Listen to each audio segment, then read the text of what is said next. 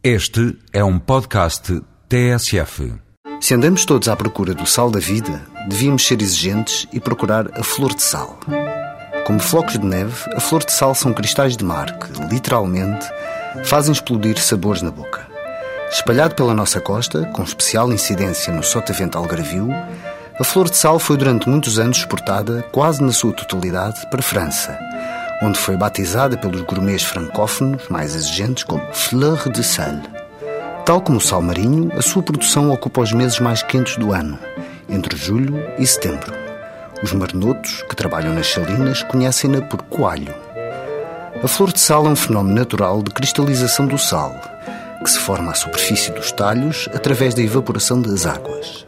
Cuidadosamente, sem nunca tocar no fundo, empunham o rodo coador instrumento de madeira que retira o excesso de água, para colher a flor de sal, que vem ainda úmida. De seguida, fica em repouso durante cinco dias para que seque o excesso de água ao sol. É como uma alquimia natural de cristais de mar puro com o sol e o vento. Riquíssima em potássio e magnésio, a flor de sal tem mais de 80 minerais diferentes.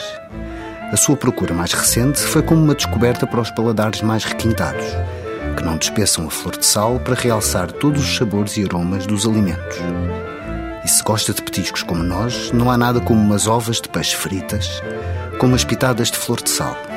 Mas pode usá-la para tudo.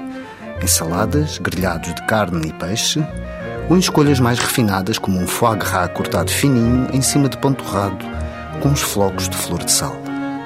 Vai redescobrir os verdadeiros aromas dos seus pratos favoritos e experimentar a fina flor de sal da vida, que afinal, pelo que já ouvi dizer, são só dois dias.